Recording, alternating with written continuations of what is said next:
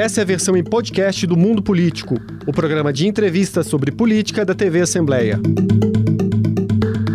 Olá, hoje no Mundo Político as definições do PSTU para as eleições. A legenda de esquerda terá candidaturas próprias ao Palácio do Planalto, ao governo de Minas e a cargos legislativos com nomes experimentados nas urnas em disputas anteriores. Na defesa de um projeto socialista e de classe, quais serão as principais propostas nas campanhas? Eu vou conversar com a economista e professora aposentada da UFMG, Dirlene Marques, pré-candidata do PSTU ao Senado em Minas. Seja bem-vinda ao mundo político, Dirlene. Oi, Marco, é um prazer estar aqui. Eu considero esse um grande espaço democrático para que a gente possa, onde nós podemos colocar as nossas posições e entender a diversidade né, da representação que existe dentro da sociedade. É um prazer estar aqui com vocês. Prazer é nosso em recebê-la. Você tinha uma trajetória, Dirlene, no PSOL, pelo qual chegou a ser candidata a governadora em 2018.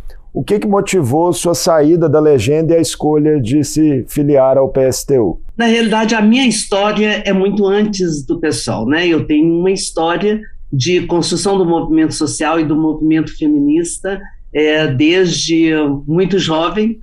E nesse processo eu participei da construção do PT, fiquei fui, fui do PT durante longos anos e quando no início do governo Lula na presidência, eu já começo a ter divergências, porque não era aquela construção que nós fizemos ao longo de tantos anos, e acabo saindo do partido e em 2018, a partir de toda uma militância que eu tenho nos movimentos sociais, em especial no movimento feminista, eu fui, participei então né, do PSOL e saí como candidata, é, escolhida de forma unificada é, pelo partido a, ao governo do Estado de Minas.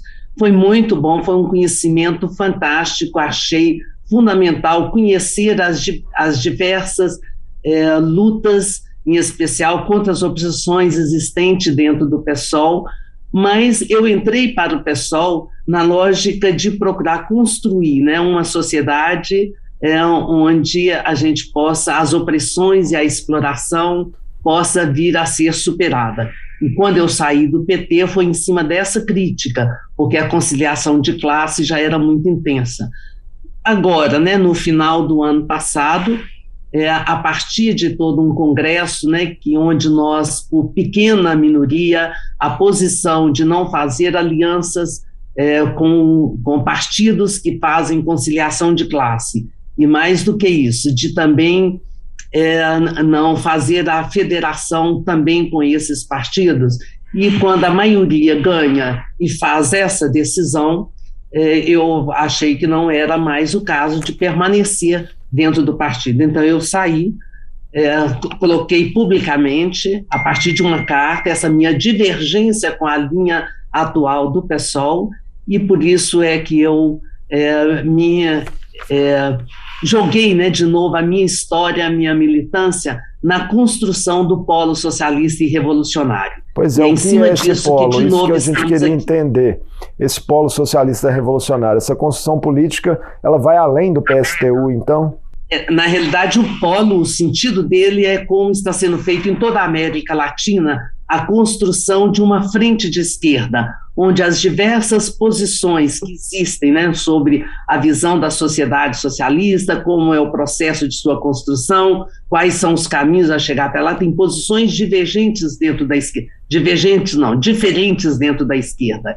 E, e na América Latina toda está sendo feito frentes que possam incorporar todas essas posições. Então, a proposta do Polo é essa: que nós possamos construir, né, junto com pessoas, com, com grupos, com movimentos sociais, com partidos que também visualizam para o futuro né, do Brasil uma sociedade socialista, que nós pudéssemos construir isso, mesmo considerando as diferenças políticas é, existentes entre nós. Então, essa é a ideia do polo. Mas como aqui no Brasil não é possível ter candidaturas independentes, o PSTU, de forma muito generosa, ofereceu a legenda para que nós pudéssemos ser candidatas pelo polo defendendo pelo PSTU defendendo posição, as posições do polo socialista. Então, a partir dessa reflexão que você fez, das suas próprias experiências pessoais, a que você acredita a dificuldade histórica no Brasil é, das esquerdas se unirem? Né? Mesmo aí num cenário de crescimento é, da, da extrema-direita nos últimos anos, essa dificuldade permanece. É, a história do Brasil é muito mais complexa do que a história né, da, da América Latina, porque aqui tu, todos os períodos de transição eles vão sendo feitos sem fazer um rompimento com o passado. Nós podemos pegar mais recentemente, podemos pegar desde o início, no caso, inclusive, né, da, é, no caso da independência, que não foi uma luta que rompeu com os, com os países que aqui dominavam, e, e daí para frente com a escravidão, é um outro exemplo que o movimento negro cobra muito hoje, é, mas tem o período da ditadura militar. Todos os países da América Latina, ao romper com as ditaduras militares, eles também levam todo um processo é, de é, discussão, de avaliação e de punição àqueles que é, cometeram crimes durante aquele período. Não foi o caso do Brasil. Né? Fizemos aquela anistia pactuada, onde não se punia os torturadores, onde não se punia aqueles né, que cometeram crimes né, dentro do período da ditadura militar, e aí fez esse processo de transição, que é o que nós convivemos até hoje. Quer dizer, a violência em cima é, da população indígena, da população quilombola, é, da população negra, em especial, violência é, do Estado sobre esses setores e a violência institucional né, sobre as mulheres, isso também já é, faz parte da nossa história. Então, esse não rompimento, ele acaba criando esse processo de transição que vai levar à pactuação com situações anteriores. Então, nós temos que é, colocar de novo, recolocar essa ideia de que é possível construir uma sociedade que não, que não compactua com essas violências, que não compactua com o ódio entre as pessoas que são diferentes.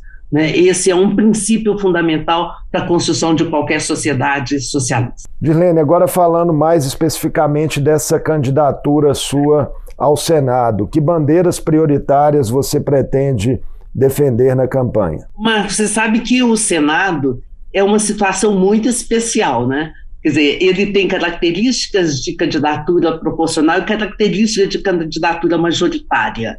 Né? Então, ele também tem, tanto como nas, no período de, de campanha, quanto também né, na própria legisla, legislatura, ele tem formas diferenciadas. Então, por exemplo, agora nós estamos propondo é, fazer uma candidatura coletiva, porque são oito anos de mandato e tem um primeiro e segundo suplente. Então, por que não fazer um rodízio? Isso é algo importante. E por que não tornar isso alguma coisa que, de fato, dê uma forma coletiva de, de atuação né, para esse para esses que são candidatos, que dê a mesma visibilidade para eles. Então, nós estamos propondo uma participação coletiva. E, e, como ele tem também essa possibilidade né, de ser meio uma candidatura é, que, que tem uma votação única, então ela é meia majoritária, né? É, nós estamos pensando em termos é, do que, que é aquilo que vai de fato favorecer a sociedade mineira ou aquelas pessoas que vivem do trabalho em Minas Gerais, que são as pessoas que hoje é, vivem em condições absolutamente precarizadas, né? de desemprego, de salários baixos, de precarização do trabalho. Então, nós vamos pensar em projetos que, de fato, pensem o global, pensem o todo. Né? Então, você vai partir desde a discussão, as discussões né, que são colocadas nacionalmente, como a questão das privatizações, a questão das reformas trabalhistas, é, das reformas previdenciárias, que aqui em Minas, por exemplo, todos os senadores que estão aí não tiveram compromisso com o nosso povo. Passando aí pela questão ambiental, não tem como nós pensarmos Minas Gerais sem pensar na mineração e no agronegócio, que é aquilo que hoje é, possibilita a maior é, a, a, exportação, ela está fundada principalmente em cima da mineração e do agronegócio. Então, nós temos que ter formas de efetivamente esses setores não apenas destruir o território mineiro, mas que eles realmente deixem recursos para que isso possa ser reinvestido e, e retornar né, para o povo mineiro.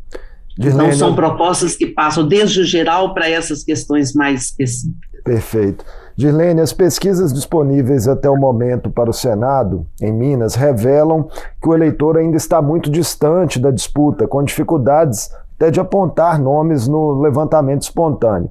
Cientistas políticos dizem que há uma tendência histórica do Senado ser a última escolha do eleitor em uma eleição geral como essa de 2022.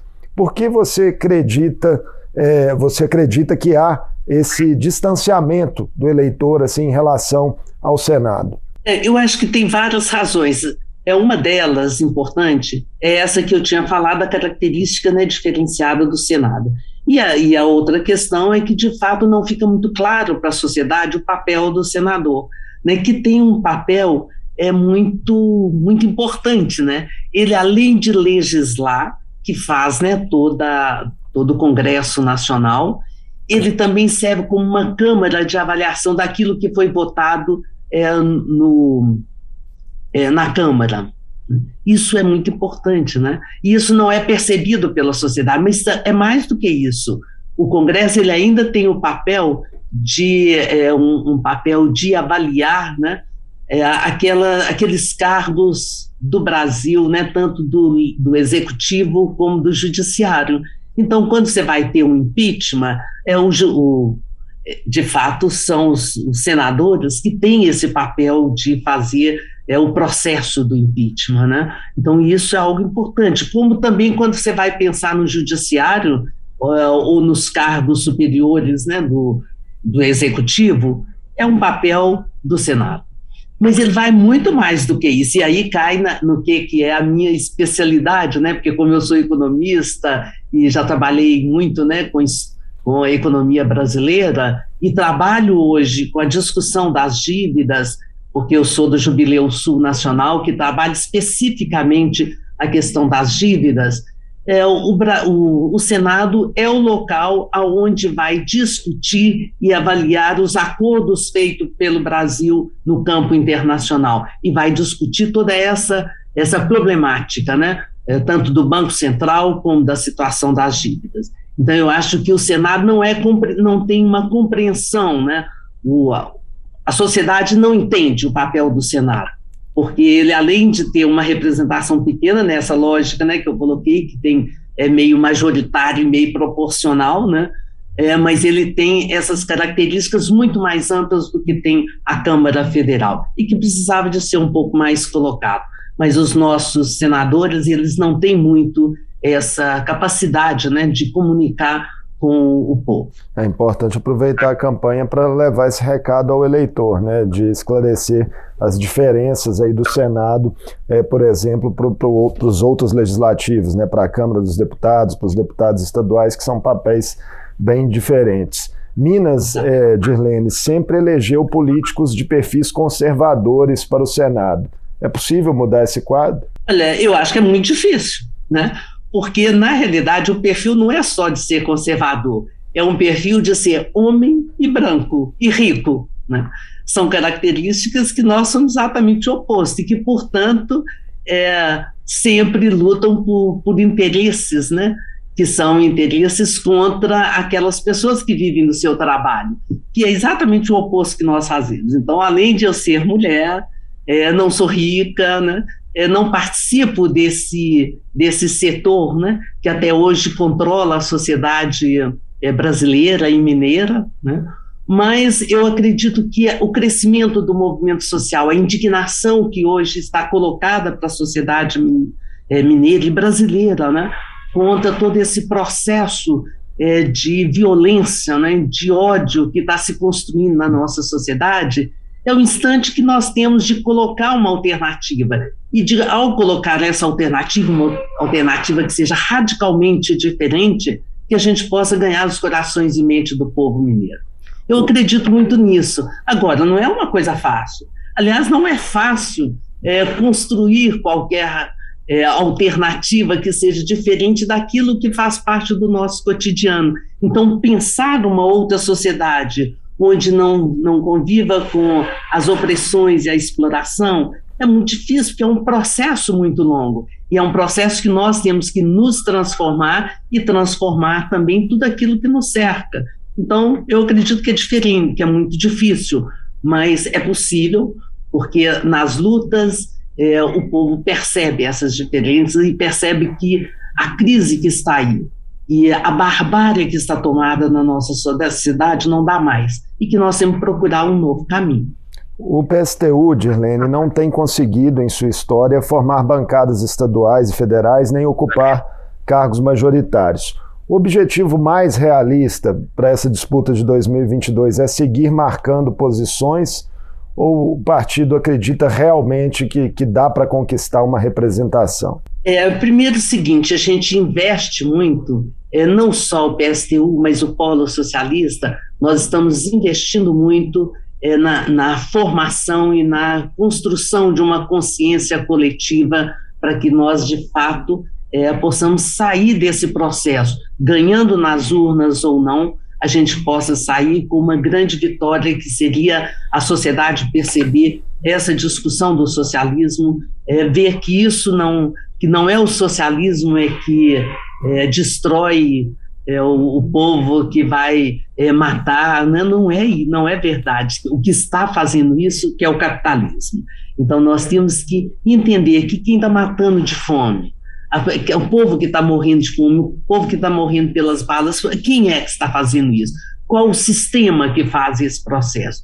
Então, é nessa discussão que a gente acredita que é possível, ganhando ou não nas urnas, nós vamos sair vitoriosos desse processo. Dilene, falando do cenário para o governo de Minas, o PSTU terá a professora Vanessa Portugal como candidata né, em uma disputa que parece polarizada hoje entre o governador Romeu Zema e o ex-prefeito de Belo Horizonte, Alexandre Calil. Quais são as questões mais sensíveis do Estado que o partido pretende é, enfrentar para se diferenciar nesse cenário? É, eu acho tanto a Vanessa, que é uma militante histórica dos movimentos, a Vanessa ela é, já é muito conhecida, né? Tanto pela sua participação nos movimentos, como também por disputas eh, eleitorais, né, que ela já foi candidata aqui em Minas. É uma pessoa extremamente coerente com tudo aquilo que ela sempre defendeu. É, e, e nesse, nessa polarização que tá colo está colocada aqui em Minas, é, nós temos que trazer né, para nós a discussão que hoje o movimento social está nas ruas fazendo que é a discussão ambiental, quer dizer, quando você coloca e que as mineradoras estão destruindo é, o nosso território, que vão é, inviabilizar o fornecimento de água limpa, que vão inviabilizar a vida daquelas populações que sobrevivem ali desse território, como são casos dos indígenas e dos é, quilombolas, que aliás hoje eu vou sair da, é, hoje tem todo hoje todos né, esses dias tem havido muita manifestação pela violência contra essas populações, né? Então é, nós vamos trabalhar essa questão mostrando que é, esses, as duas candidaturas aí colocadas não vão atuar nesse processo porque elas têm compromisso com as mineradoras.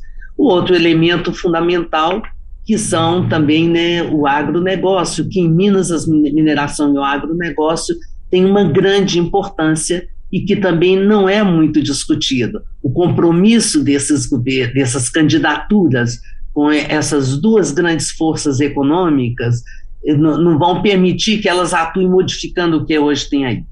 Um outro elemento fundamental e que a sociedade percebe bem é a questão da educação. Ora, é, bem, o Zema, todos nós já conhecemos a lógica dele, foi de todo um processo de privatizar os setores, né, de buscar né, um, um compromisso com a iniciativa privada para fazer a, a educação, não teve nenhuma preocupação em melhorar as condições de trabalho, etc. No caso do Calil, nós todos vivenciamos isso aqui muito perto, né?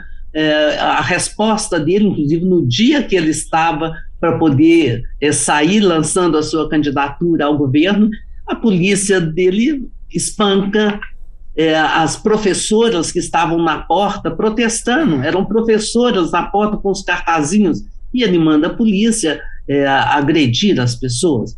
Não tem sentido a gente né, estar participando, estar apoiando um tipo de governo como esse. Então, a educação para nós é fundamental, porque a educação é que pode criar nessas né, condições é, de que as pessoas, né, de, desde é, o maternal até a universidade pública, elas possam estar pensando criticamente a sociedade. A educação ele, ela tem esse sentido de que as pessoas possam é, se ver né, dentro da sociedade, refletir sobre aquilo que elas vivem e aí sim construir alternativas. Porque falar que não dá para fazer nada, naturalizar tudo isso que está aí, que é a lógica do sistema atual, que é a lógica da educação atual, é, nós não podemos conviver com isso. Então, nós temos que priorizar a educação para que ela possa, de fato, a educação pública, gratuita, de qualidade, para que ela possa efetivamente visualizar, né? É, apresentar um projeto é, que as, as pessoas possam pensar o que elas vivem, pensar o que elas fazem, possam viver criticamente a sociedade.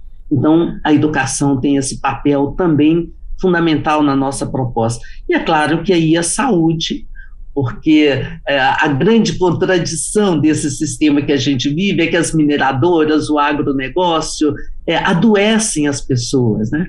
O agronegócio, nós todos estamos é, sendo submetidos a isso, quer dizer, apesar de, da boa parte da alimentação que nós temos é uma alimentação que vem da agricultura familiar, mas o agronegócio está contaminando de veneno as águas, os no, nossos alimentos, e eles adoecem a população e o sistema público tem que dar conta disso. É uma grande contradição, né? Então, nós temos que fazer um projeto que abarque todos esses setores, quer dizer, afete é, aquelas que criam as doenças e aí com, possamos ter também uma estrutura, uma infraestrutura suficiente para dar conta com qualidade a saúde e a educação no nosso país. Girlene, o cenário nacional, o que tem lhe parecido essa disputa que, segundo as pesquisas aí indicam, é, está mesmo aí restrita ao ex-presidente Lula e ao presidente da República Jair Bolsonaro, com muita dificuldade de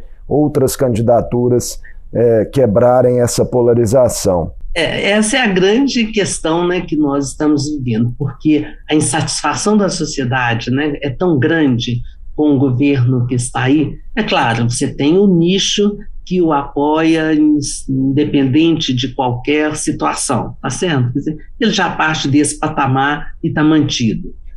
É, mas aí criou também né, uma, uma insatisfação muito grande né, da sociedade e buscando alternativa. A alternativa mais concreta que elas veem é com os governos anteriores e que já tem alguma história e que, teve, e que apresentou alguns ganhos é, bem esporádicos, uns ganhos superficiais que, que foi possível dentro de um crescimento econômico, um crescimento do capitalismo naquele período, é que aí possibilitou, né, que amplos setores da sociedade pudessem ter acessos a políticas sociais que atendiam de forma imediata, mas não traçavam uma transformação que pudesse tornar aquilo permanente. Né? Mas a visão é o seguinte: o que nós temos é o que, que foi mais próximo, né? que é mais recente, é o que está aí. Então, as pessoas tendem a falar, bem, para contrapor isso, só aquilo que nós já conhecemos. Isso é verdade, certo? Está colocado é, e até pela própria dificuldade de entrar com qualquer outro tipo de discussão. Em que pese eventuais divergências, né, que você já explicitou aqui é, com outras forças de esquerda, o PSTU e o Polo Socialista é, se posicionariam numa eventual disputa de segundo turno na eleição nacional? Claro, isso aí eu não tenho dúvida nenhuma. No segundo turno, é, porque para mim a lógica de ter dois turnos é que no primeiro turno você deve colocar e deve é, tentar né, colocar para a sociedade a discussão do projeto que ela mais acredita. Então, esse é o sentido do primeiro turno. No segundo turno, aí sim, nós vamos é, com aquela pessoa, com aquela candidatura que minimamente garante o processo democrático. Isso não tenha dúvida nenhuma, eu vou estar na rua como estive em 2018. Isso vale é, para Minas Gerais também? Sim, vale para Minas Gerais também. Pode estar certo que estaremos nas ruas é, lutando pelo menos pior, é, fazendo de, de, de rua em rua, de quarteirão em quarteirão, não só panfletagem, mas tentando o convencimento da sociedade. Analistas políticos têm dito que o bolso será o principal fator para a definição de votos nas eleições deste ano.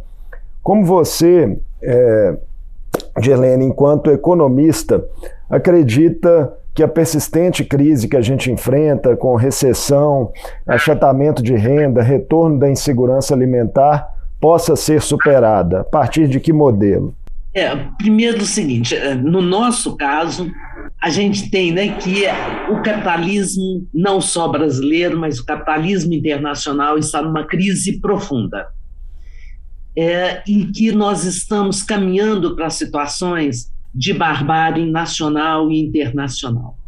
É, nós temos visto é, até guerras na Europa, né, que era inacreditável pensar nisso há pouco tempo, mas a gente vê expandindo é, esse, essa situação de exclusão, de fome, né, de violência pelo mundo todo.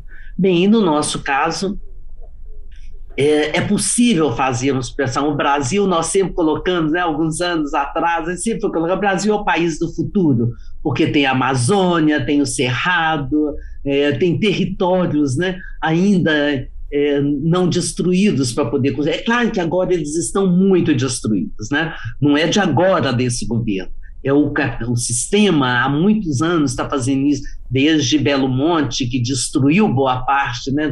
o estímulo ao agronegócio não é de agora, é de antes, enfim, tudo isso está destruindo o nosso território. Mas é possível você pensar em novas alternativas, é possível você pensar em como é, trabalhar isso de forma diferente. E ao a gente ir construindo novas formas de trabalhar, novas formas de produzir, nós também estamos já construindo uma perspectiva de uma sociedade diferenciada. E é também nesse sentido que já temos hoje colocado não só as populações tradicionais, né, como é, quilombolas, é, pescadores, ribeirinhos, mas nós temos também a produção, é, a produção artesanal, né, que tem crescido muito em nosso país e que nós temos que criar formas de que essa produção se dê utilizando as tecnologias para que ela possa, de fato, não só abastecer né, o povo brasileiro com qualidade, mas também que sirva para exportação. Enfim, são formas que nós vamos ter que reconstruir.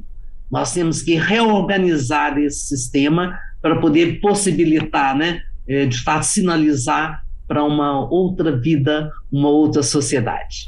Dilene, nosso tempo está chegando ao fim, mas tem uma pergunta que a gente tem feito a todos os pré-candidatos que vêm nos dar entrevista aqui no mundo político. O sistema eleitoral brasileiro vem sendo alvo aí de constantes ataques é, através de manifestações públicas né, do próprio presidente da República, de alguns de seus aliados mais fiéis, que acusam supostas fraudes sem apresentarem provas. Você, Dirlene Marques, confia nas urnas? Olha, é claro que essa acusação que o governo aí tem feito, ela não tem sentido, né? É, inclusive, ele, ele foi eleito dentro desse sistema. Agora, é, eu sempre coloquei algumas dúvidas em relação a esse processo, porque é, o Brasil tem muito aquela lógica de bater no peito que nós somos os, fizemos a grande revolução, né? É, no, no, processo eleitoral com as urnas eletrônicas e que aí daí a pouquinho nós já temos o resultado e que não precisa de nenhum comprovante, né? É, você tem no, no resto do mundo, na França, nos Estados Unidos, você vota e você tem a confirmação do seu voto. É, não é o problema de, de, de questionar né, é, esse processo eleitoral, acho que nós temos que aprimorá-lo. É, por que não votar e você ter uma, um comprovante daquilo que você votou que foi efetivamente foi para as urnas. Isso não aumentar, seria uma forma de possibilitar, caso houvesse questionamento, você de fato ter como é, como é, fazer uma recontagem, né? Entendeu? Se houvesse questionamento, se não houver questionamento, você continua com o processo. Então, isso aí é uma posição que eu tenho desde os anos 90, quando se instala Azul, não sou só eu. Naquela época, você tinha um amplo setor né, de militância social que mexia com a informática, inclusive toda a militância aqui da Prodabel levantava isso, quer dizer, nós temos que ter o voto eletrônico, sim, temos que avançar e desenvolver com isso, mas nós temos que ter esse voto. Você vota e a pessoa pega o seu comprovante e coloca em uma urna, porque se depois eu quiser questionar a votação, você tem ali como fazer. Isso faz na França, isso faz nos Estados Unidos e faz em qualquer lugar. Por que não nós aqui? Por que eu tenho que acreditar em tudo aquilo que dizem que é, a informática está sendo feita? Mas eu acho que até hoje a tendência que você percebe nas ruas também se reflete dentro da votação, tanto que não houve nenhum, até hoje, nenhum tipo de questionamento maior a esse voto é, nas urnas. O Bolsonaro foi eleito dessa forma. Então, ele questionar isso aí não tem sentido nenhum, né? Quer dizer, já é uma. Porque as ruas estão mostrando a sua derrota, né? E que nós vamos trabalhar muito para isso.